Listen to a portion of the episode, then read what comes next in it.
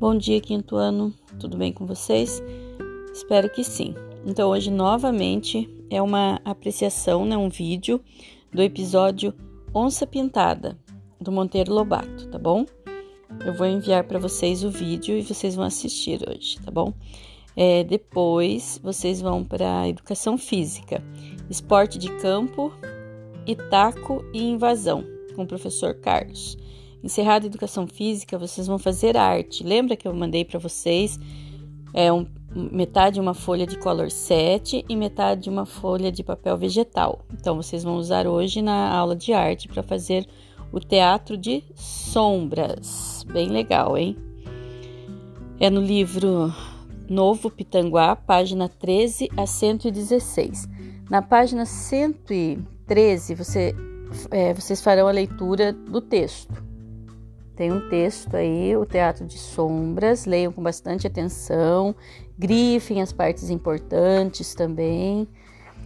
Encerrada a leitura, né, na sequência, você vai na página 114. As, de 114 até a 116, gente, aqui tem as instruções para a confecção de um teatro de sombras de fantoches de papel.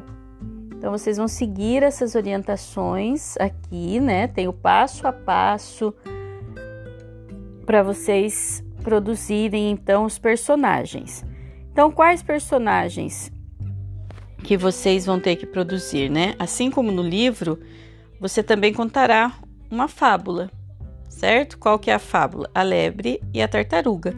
Então, os personagens que você vai fazer também, né? A lebre e a tartaruga, igual do livro. Confeccione os personagens e o cenário, tá?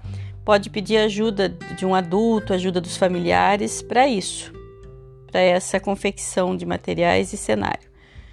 Como, e assim como está indicado no, no material, grave um vídeo, um vídeo contando a história, usando o recurso dos fantoches e da sua voz. Então, depois que vocês fizerem os personagens e montarem aí o teatro de sombras de vocês, né?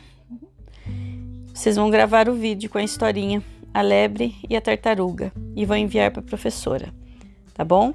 É hoje, é para hoje é só, tá? Não esqueçam então que tem que buscar o material na escola, tá? Que eu estarei lá para entregar o material aos pais de vocês. Um abraço, fiquem com Deus.